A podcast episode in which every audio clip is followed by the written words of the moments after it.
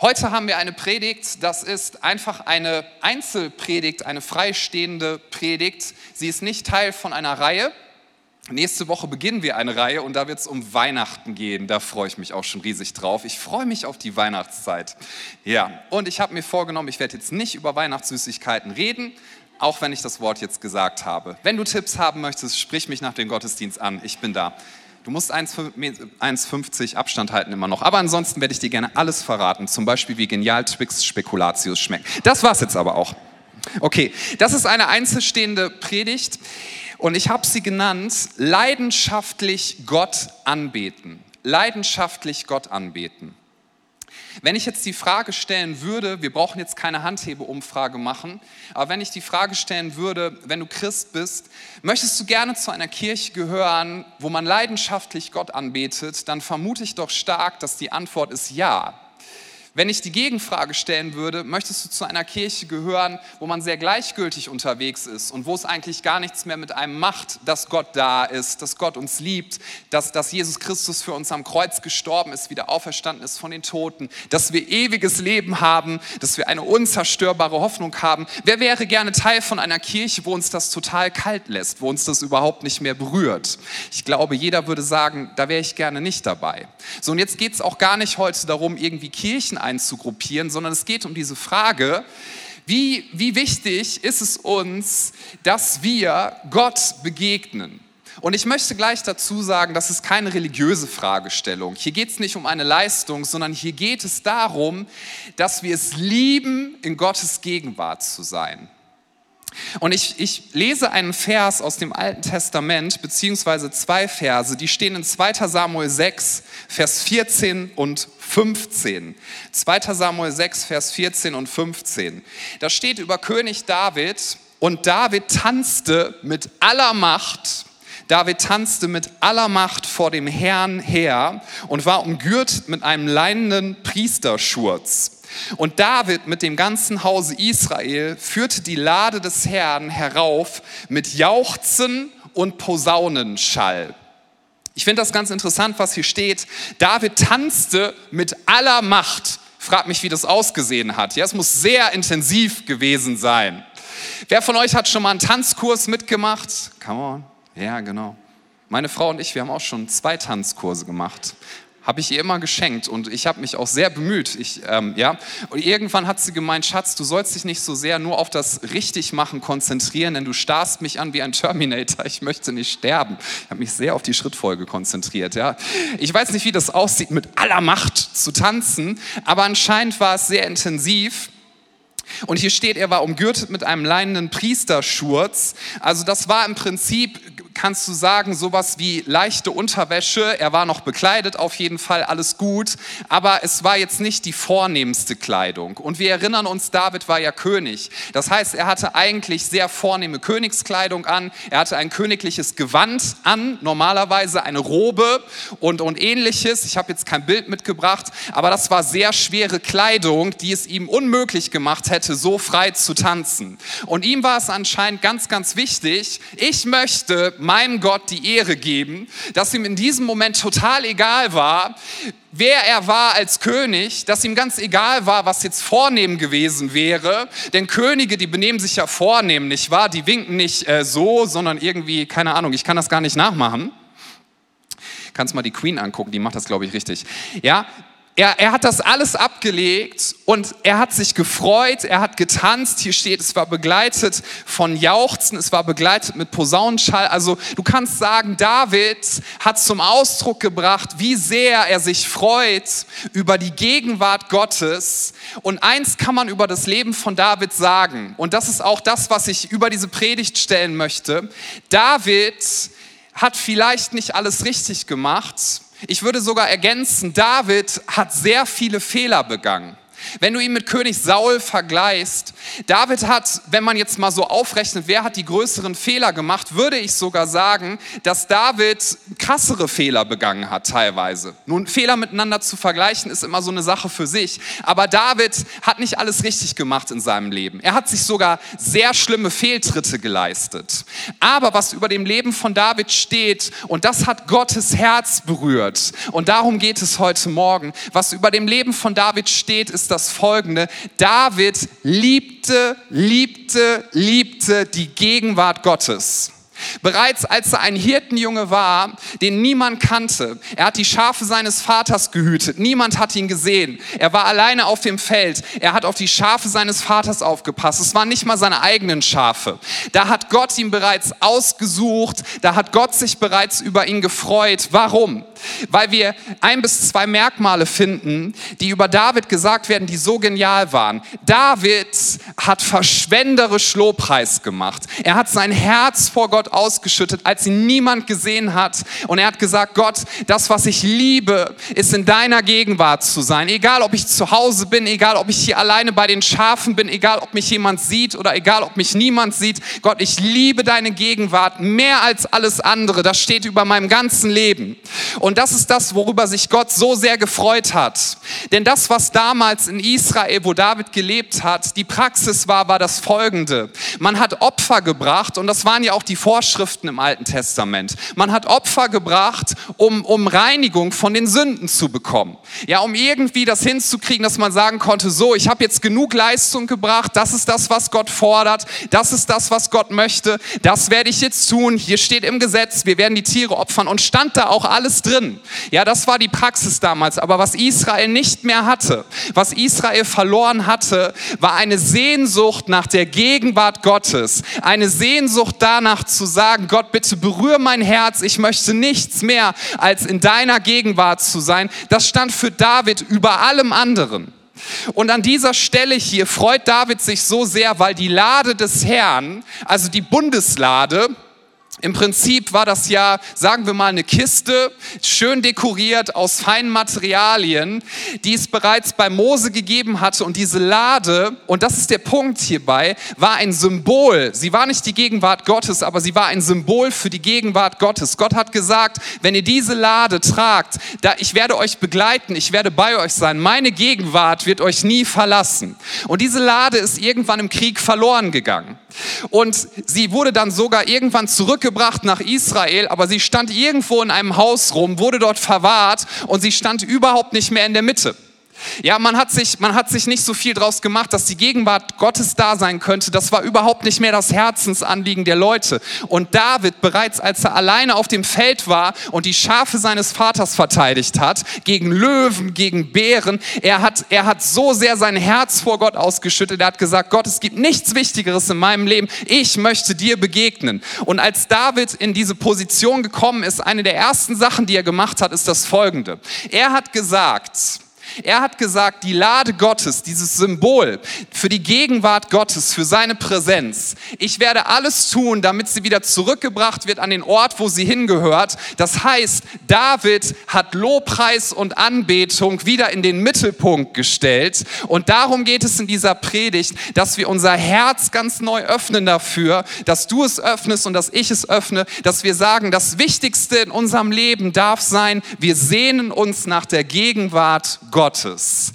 Dass wir sagen können wie ein David, ich liebe die Gegenwart Gottes. Weißt du, was uns von allen anderen geschaffenen Wesen, Pflanzen, Tieren und so weiter unterscheidet? Was uns unterscheidet ist, wir als Menschen, wir haben eine Seele und wir haben einen Geist. Und, und dein Geist, deine Seele sehnt sich nach Berührung von Gott.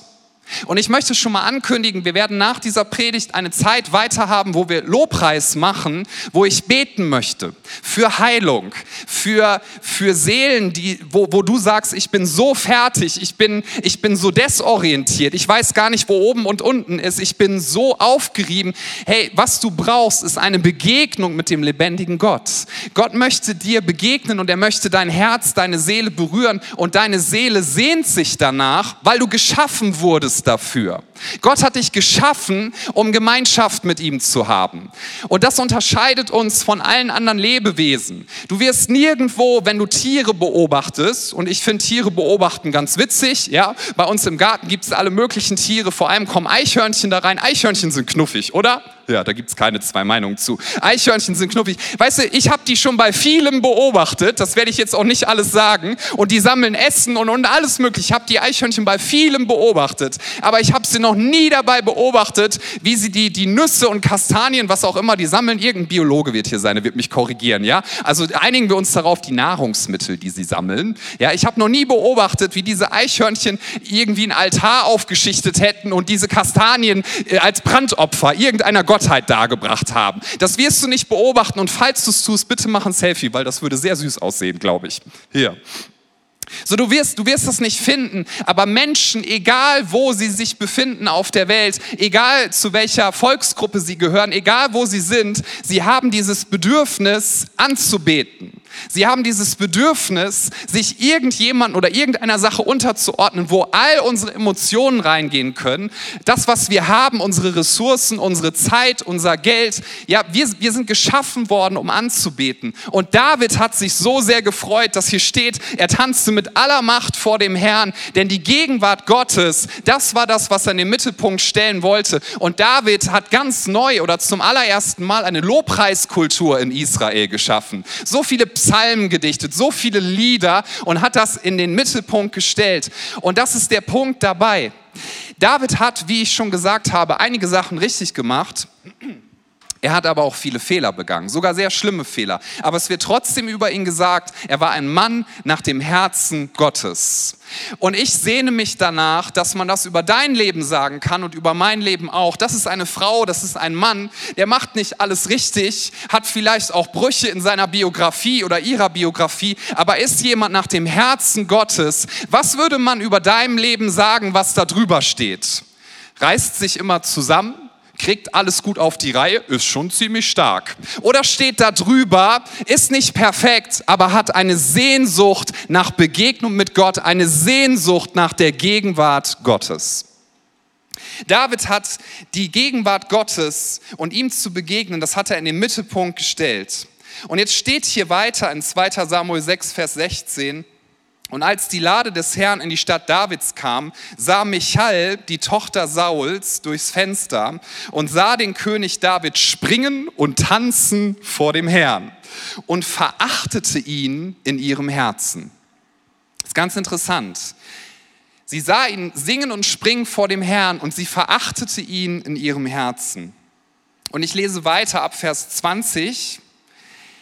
Als aber David heimkam, sein Haus zu segnen, ging Michal, die Tochter Sauls, heraus ihm entgegen und sprach, und ich muss ein bisschen ironischen Unterton machen, weil so ist es hier auch gemeint, wie herrlich ist heute der König von Israel gewesen, als er sich vor den Mägden seiner Knechte entblößt hat wie sich die losen Leute entblößen. David aber sprach zu Michael, ich will vor dem Herrn tanzen, der mich erwählt hat vor deinem Vater und vor seinem ganzen Hause und mich zum Fürsten zu bestellen über das Volk des Herrn, über Israel. Und Achtung, und ich will noch geringer werden als jetzt und will niedrig sein in meinen Augen, aber bei den Mägden, von, du, von denen du geredet hast, will ich zu Ehren kommen. David und Michael haben eine ganz andere Herzenshaltung gehabt. Und ich formuliere die Frage mal so. Hast du eine Herzenshaltung, wie David sie hatte? oder hast du eine Herzenshaltung der Michal? Was war die Herzenshaltung der Michal? Über David haben wir ja gerade schon ein bisschen geredet. David hat gesagt, ich liebe die Gegenwart Gottes. Sie steht für mich im Zentrum. Und wenn das bedeutet, dass ich mich, entschuldigt mal, zum Affen mache, dann ist das eben so. Aber ich werde meine Freude ausdrücken, denn ich freue mich über meinen Gott. So, und wenn, vielleicht wirst du ein bisschen nervös, wenn du schon eine Weile Christ bist und denkst, oh nein, ich weiß, wo das hinführt, gleich werden wir alle tanzen müssen, ja, und dann wird irgendjemand jodeln und da hinten wird wahrscheinlich jemand, keine Ahnung, ja, genau. Und dann wird der Harald Erbe auf die Bühne gebeten, Schuhplattler zu machen, da mache ich nicht, ist alles gut. Entspann dich, genau, halt die Hand deiner Frau. Schön, dich zu sehen, hi. Ja, und, und dann, hier steht ja, der hat ein Gewand angehabt und wahrscheinlich wird der Pastor sagen, ja, und wir haben auch Gewänder bestellt, habe ich mit der Finanzabteilung besprochen, da ist ein Credo-Kirchen-Logo drauf, das werden wir alle anziehen und dann kommt die Gegenwart Gottes. Uh, ja, Wer ist dankbar, dass das nicht passieren wird? Da gehen ziemlich viele Hände hoch. Come on. Es kommt nicht auf die Form an, und wir wollen auch keine Formen erzwingen, weil das führt zu nichts. Formen zu erzwingen ist nichts anderes als tote Religion. Aber der Gedanke ist der, wenn, wenn ich jemanden mag oder wenn ich etwas mag, dann werde ich das zum Ausdruck bringen, oder? Und zwar auf meine Art. Deine Art, Freude zum Ausdruck zu bringen, ist vielleicht nicht meine Art und umgekehrt. Das ist vollkommen okay. Ja, wir sollen uns nicht Formen irgendwie überkippen, so nach dem Motto, du musst das so machen wie er oder sie. Das ist überhaupt nicht das Thema. Aber darf ich einmal behaupten, wenn ich Freude habe, dann wird das zum Ausdruck kommen. Wenn mir jemand wichtig ist, über den ich mich freue, dann sage ich das dieser Person dann sage ich das dieser Person. Ich bringe das irgendwie zum Ausdruck, selbst wenn ich, und bin ich ja übrigens auch, gebürtiger Norddeutscher bin. Ja, ich würde zumindest sagen, yo, ja, also ich freue mich, bringe das zum Ausdruck. Und mancher Christ sagt ja, ja, ich, ich kann das nicht so ausdrücken, meine Freude ist im Herzen. Wisst ihr, Freude im Herzen zu haben, das ist ein Geheimnis, was nur Christen verstehen. Das ist eine ganz tiefe Wissenschaft. Wenn du noch nicht so lange hier bist, lass sie dir nicht erklären. Das, das ist ein Geheimnis, was nur Christen verstehen. Stell dir mal eine Party vor, wo du sagst, wow, wir feiern den 50. von jemandem und du kommst dahin, alle schwarzer Anzug, so ein Gesicht bis zum Boden und du sagst, äh, ich dachte, wir feiern hier jemanden. Ja, ja, wir haben Freude, aber sie ist im Herzen, weißt du, sie ist da ganz tief versteckt. Das ist eine ganz komische These.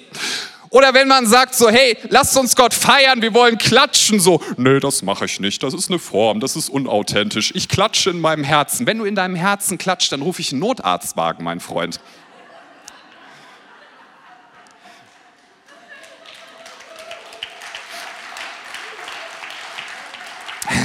Kurze Kunstpause. Gut, jetzt werden wir wieder brav, ne? Also ich jetzt. Freude über etwas und über jemanden wird immer zum Ausdruck kommen. Und es geht nicht darum, dass du zuallererst auf Formen pochst, sondern dass du dir Gedanken machst über deine Herzenshaltung. Denn du wirst dein Herz auf irgendjemanden oder auf irgendwas ausrichten. Wir, wir wollen das. Ich habe ja schon gesagt, wir sind zum Lobpreis geschaffen worden. Und wenn ich uns da einmal mit hineinnehmen darf, wenn wir über den Schöpfungsbericht nachdenken, den ich jetzt nicht vorlese, aber dann finden wir diese Unterscheidung, dass Gott bestimmtes einfach so geschaffen hat durch sein Wort. Gott hat gesagt, es werde Licht und es gab Licht.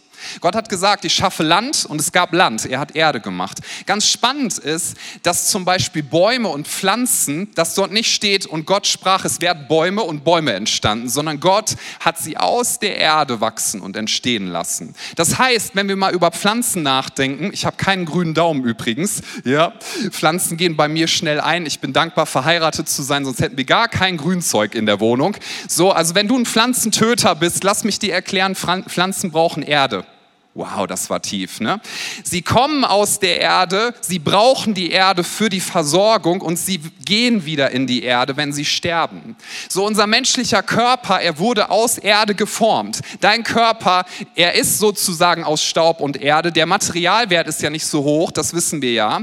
Er, er, er braucht Nahrung, er braucht etwas, was von, von dieser Erde kommt. Er braucht Geschaffenes, sonst kannst du nicht überleben. Du brauchst Nahrung und dein Körper, wenn du eines Tages stirbst, er wird zur Erde gehen. Aber das, was dich als Mensch ausmacht, ja, und die Bibel vereinigt das ja, Körper und die Seele und unseren Geist, das, was dich ausmacht und was übrigens dafür angelegt ist, ewig zu leben, ist das folgende, dein Geist. Denn da steht, Gott formte den Menschen aus der Erde und er hat den Menschen angehaucht und ihm seinen Lebensatem gegeben und und so wurde jeder von uns ein lebendiges Wesen. Das heißt, das, was in dir drin ist, deine Seele, deine Bedürfnisse, all das, was dich ausmacht, es kommt von Gott, denn Gott hat den Menschen angehaucht, es kommt von Gott. Äh, du brauchst Gott, damit deine Bedürfnisse, Sehnsüchte, dein Verlangen gestillt wird und du wirst eines Tages zu Gott gehen, wenn du in Christus bist. Es kommt von Gott, du kommst von Gott, das, was in dir drin ist. Und deswegen hat dein Herz so eine Sehnsucht danach, ich möchte gefüllt werden. Und die Frage ist einzig und allein, womit füllen wir unser Herz? Und die Herzenshaltung der Michal war die folgende. Michal schaute zuallererst auf sich. Sie schaute auf sich. In ihrem Herzen hat sie David verachtet. Sie hat auf äußere Formen geschaut und sie schaute auf sich, was für sie angenehm war. Darf ich mal die Frage stellen, wenn jemand im Lobpreis hier auch sonntags morgens vielleicht klatscht und ein bisschen überschwänglich ist, das muss ja nicht deine Form sein, das ist vollkommen in Ordnung. Aber darf ich uns allen, auch mir selber, mal diese Frage stellen, was passiert dann in deinem Herzen? Was für eine Herzenshaltung hast du? Was für ein Selbstbild hast du von dir? Das ist nämlich sehr entscheidend, wenn wir Lobpreis machen und wenn wir, wenn wir in die Gegenwart Gottes kommen wollen. Unser Selbstbild, unser Image, was wir haben, das ist super wichtig. Darf ich mal so ein paar Möglichkeiten nennen, was für ein Selbstbild und Image wir haben könnten? Ein Image könnte sein oder ein Selbstbild, ich bin nichts wert, niemand mag mich. Also wieso sollte Gott mich mögen? Ich bin es überhaupt nicht wert, in seine Gegenwart zu kommen. Ja, du bist total damit beschäftigt, was deine Minderwertigkeitsgefühle dir sagen und du dürftest im Lobpreis die folgende Entscheidung treffen. Und dafür möchte ich gerne auch beten heute, dass du sagst, meine Gefühle dürfen jetzt mal schweigen, denn ich und meine Minderwertigkeit, die ich manchmal empfinde, ist gar nicht so wichtig, sondern das, was Jesus für mich getan hat und was er über mich sagt, das ist die Wahrheit. Ich bin frei, in die Gegenwart Gottes zu kommen. Hier geht es gar nicht um mich, hier geht es noch nicht mal um das, was Menschen mir gesagt haben. Es geht darum, dass ich mich auf Gott fokussiere. Ein anderes Image könnte sein, dass du denkst, ich bin ein abgeklärter, aufgeklärter und über den Dingen stehender Mensch. Ich übertreibe mal bewusst ein bisschen, ja? So wie er oder sie da rumklatscht, nee, das bin ich nicht. Ja, und wenn in der Bibel steht, dass wir klatschen, dann mache ich das schon lange nicht, weil ich mache nichts, wovon ich nicht persönlich überzeugt bin. So dieses nicht persönlich von etwas überzeugt zu sein, das ist ja auch vollkommen in Ordnung, darüber nachzudenken. Aber die Frage ist, wie sehr sind wir eigentlich von uns selber vereinnahmt? Vereinnahmt. Es gibt Leute, die sagen, ich stehe so über den Dingen. Guck sie dir mal an, ja, so überschwänglich. Und jetzt da vorne steht schon wieder der Lobpreisleiter und versucht uns hier zu animieren. Ich meine, wie unauthentisch ist der denn? Und ich glaube, manches Mal dürfen wir sagen, meine Definition von Authentizität ist ja schön und gut, aber darum geht es hier überhaupt nicht. Es geht auch gar nicht darum, dass ich jemand sein muss, der über den Dingen steht, so nach dem Motto, ich bin so aufgeklärt, so intelligent. Ja, wenn ich in meiner Kleingruppe was was sage, die haben schon alle Nackenstarre, weil die so zu mir aufgucken. Ja, sondern es geht darum, dass wir sagen, ich möchte ich möchte nicht so viel von mir selber vereinnahmt sein. Ich möchte noch nicht mal so viel darüber nachdenken, was andere Menschen sagen, sondern ich liebe die Gegenwart Gottes. Es gibt nichts, was ich schöner finde. Und deswegen bin ich sogar bereit, und das ist ja auch das, was David antwortet in seinem Herzen, ich bin bereit, gering zu werden vor Gott, weil ich eins weiß, ich brauche ihn. Ich brauche ihn so sehr, seine Gegenwart. Somit haben wir die Frage, was steht im Zentrum deines Lebens? David hat in der Entbetung die Chance gesehen, sich vor Gott zu demütigen. Und Demut bedeutet immer, dass wir sagen, Gott, ich weiß eins, ohne dich wäre ich nicht hier, ohne dich würde ich nicht leben, ohne dich würde es nicht weitergehen. Das bedeutet Demut. Stolz ist ja das Gegenteil und Stolz bedeutet, dass wir sagen, ich möchte Dinge schaffen, ohne dass ich Gott brauche. Ich möchte komplett unabhängig sein. Und das ist das, was Adam und Eva im Garten gemacht haben. Sie haben gesagt, Gott, wir wollen unabhängig sein von dir. Gott, wir brauchen dich nicht. Gott, wir glauben, dass wir besser alleine klarkommen, als dass wir ohne dich klarkommen. Und Gott ist so liebevoll, er gibt uns so viel Freiheit, dass er sagt, du darfst das machen. Und gleichzeitig hat er nicht die Arme verschränkt und gesagt, jetzt guckt mal, wie ihr alleine klarkommt, sondern er hat sein wertvollstes gegeben gegeben, seinen Sohn Jesus Christus, damit der Zugang zu ihm wieder frei sein kann.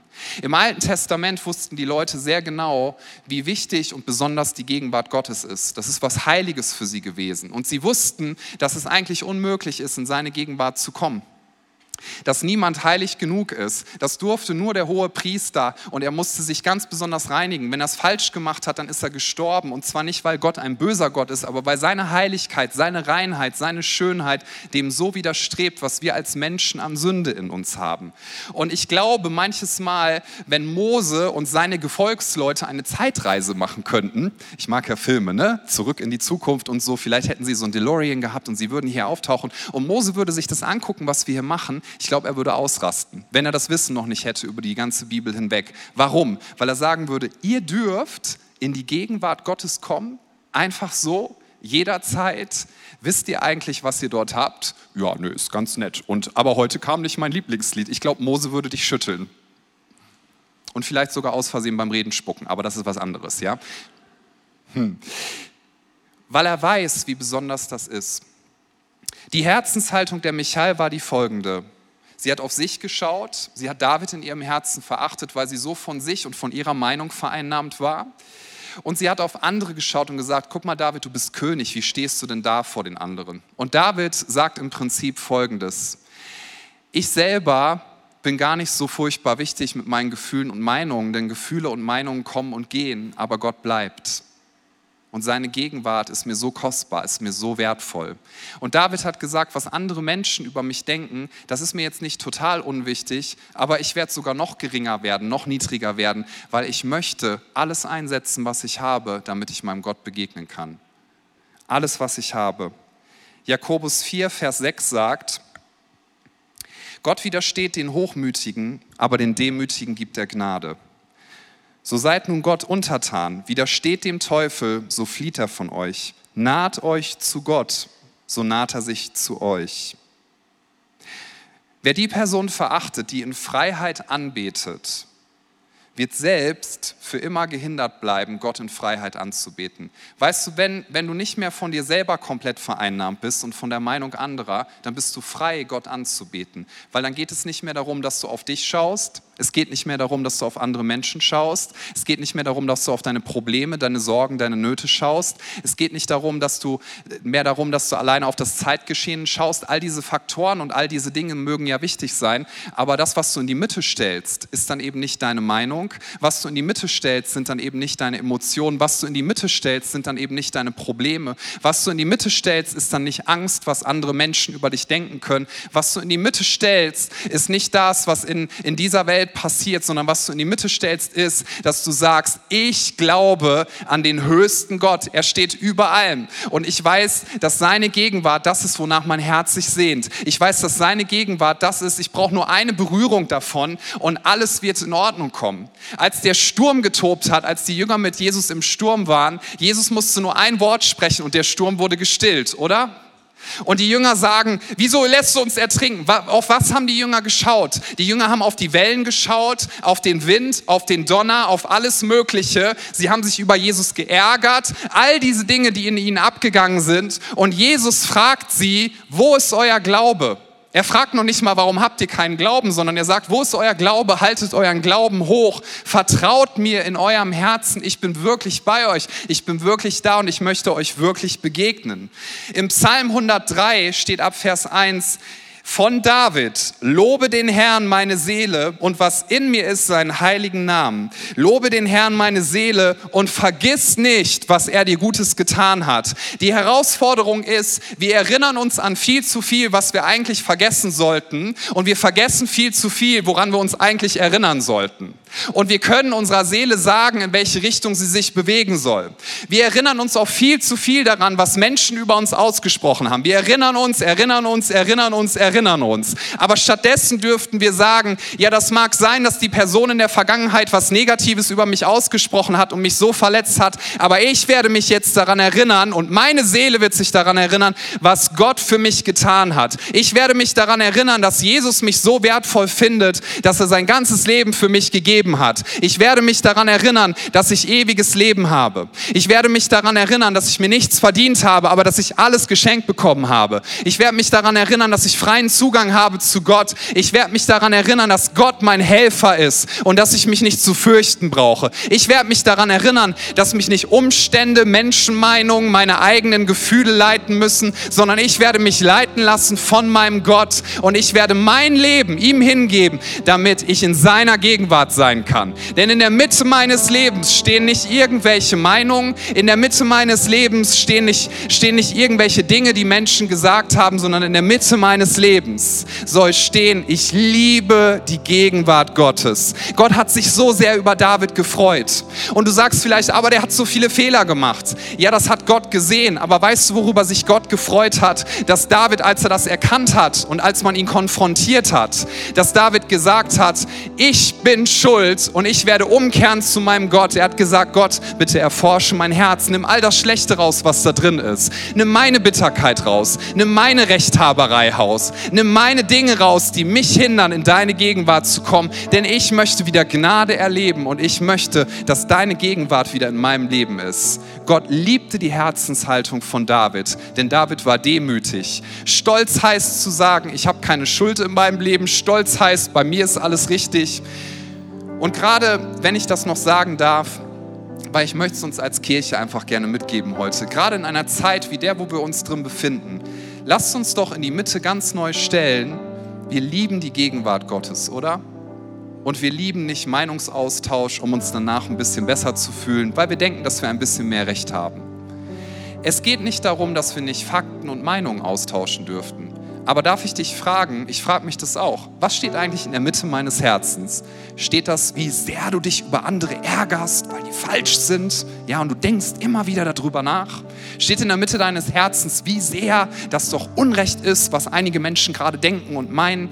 Weißt du, sich über Dinge zu ärgern, das darf mal sein. Aber wenn das deine ganze Seele, dein Herz vereinnahmt, das, das macht wenig Raum für die Gegenwart Gottes in deinem Leben. Gott fühlt sich wohl, sein Heiliger Geist fühlt sich wohl in einer Atmosphäre, wo wir sagen, Gott, ich bin dir dankbar für das, was du tust. Danke für mein Leben. Danke für Versorgung. Danke, dass ich heute hier bin. Danke für meine Familie. Darf ich dich fragen, wenn du verheiratet bist, jetzt nicht aus Druck heraus, sondern einfach nur mal so, hast du heute schon für deinen Ehepartner gedankt? Ist nicht selbstverständlich. Hast du für deine Kinder gedankt, für Freunde, die du hast? Ich meine es nicht druckig, aber merkst du etwas, wenn du anfängst zu danken, das schafft Raum für die Gegenwart Gottes.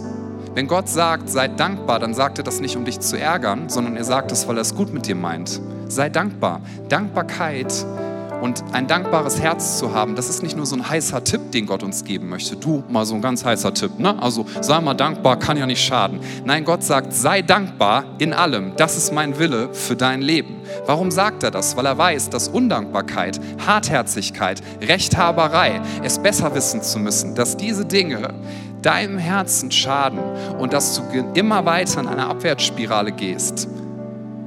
Und ich möchte uns einladen, dass wir jetzt gemeinsam aufstehen Vielleicht magst du das auch zu Hause tun, da wo du gerade bist.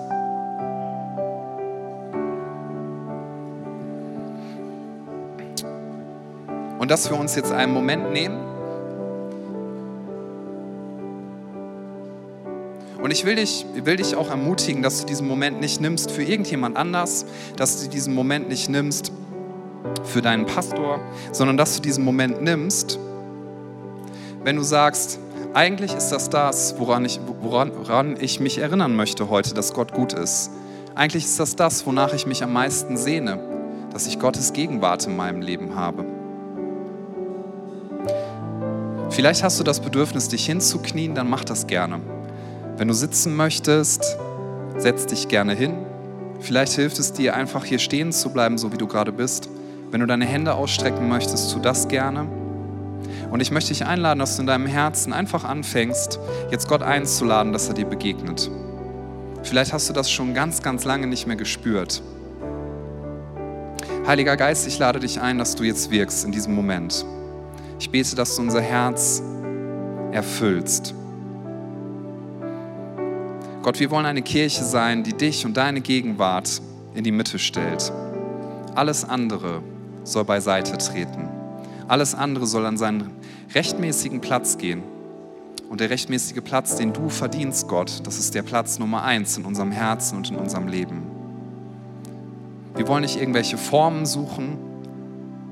Wir wollen nicht eine Agenda irgendwie runterspulen, Dinge abhaken, sondern Gott, wir wollen heute Morgen unser Herz vor dir ausschütten und dich bitten, dass du es füllst. Gott, wir brauchen dich so sehr. Deine Gegenwart ist kostbarer als alles andere. Deine Gegenwart ist wertvoller als alles andere. Du stehst im Mittelpunkt. Ich bete für jeden, der gerade vielleicht ganz vereinnahmt ist in seinem Herzen von Argumentationen, dass du ständig innerlich Argumente mit irgendeiner Person hast, die das vielleicht noch nicht mal merkt. Und du denkst darüber nach und du ärgerst dich und du bewegst dich da drin die ganze Zeit. Wie in so einem Haus und Gott sagt, ich möchte dir helfen, dass du dieses Haus heute Morgen verlassen kannst, dieses Gefängnis, in dem du dich befindest, dieses Gefängnis von sich ständig über jemanden ärgern zu müssen, dieses Gefängnis, sich ständig über jemanden aufregen zu müssen, dieses Gefängnis von so viel Schmerz, Verletzung, dieses Gefängnis dessen, dass du eigentlich sagst, ich hätte mich, ich hätte mich nach Anerkennung gesehnt, sehne mich nach Zuspruch. Und ich glaube, dass Gott, dein liebender Vater, dich heute Morgen einlädt und sagt, komm zu mir. Ich möchte dir so gerne begegnen.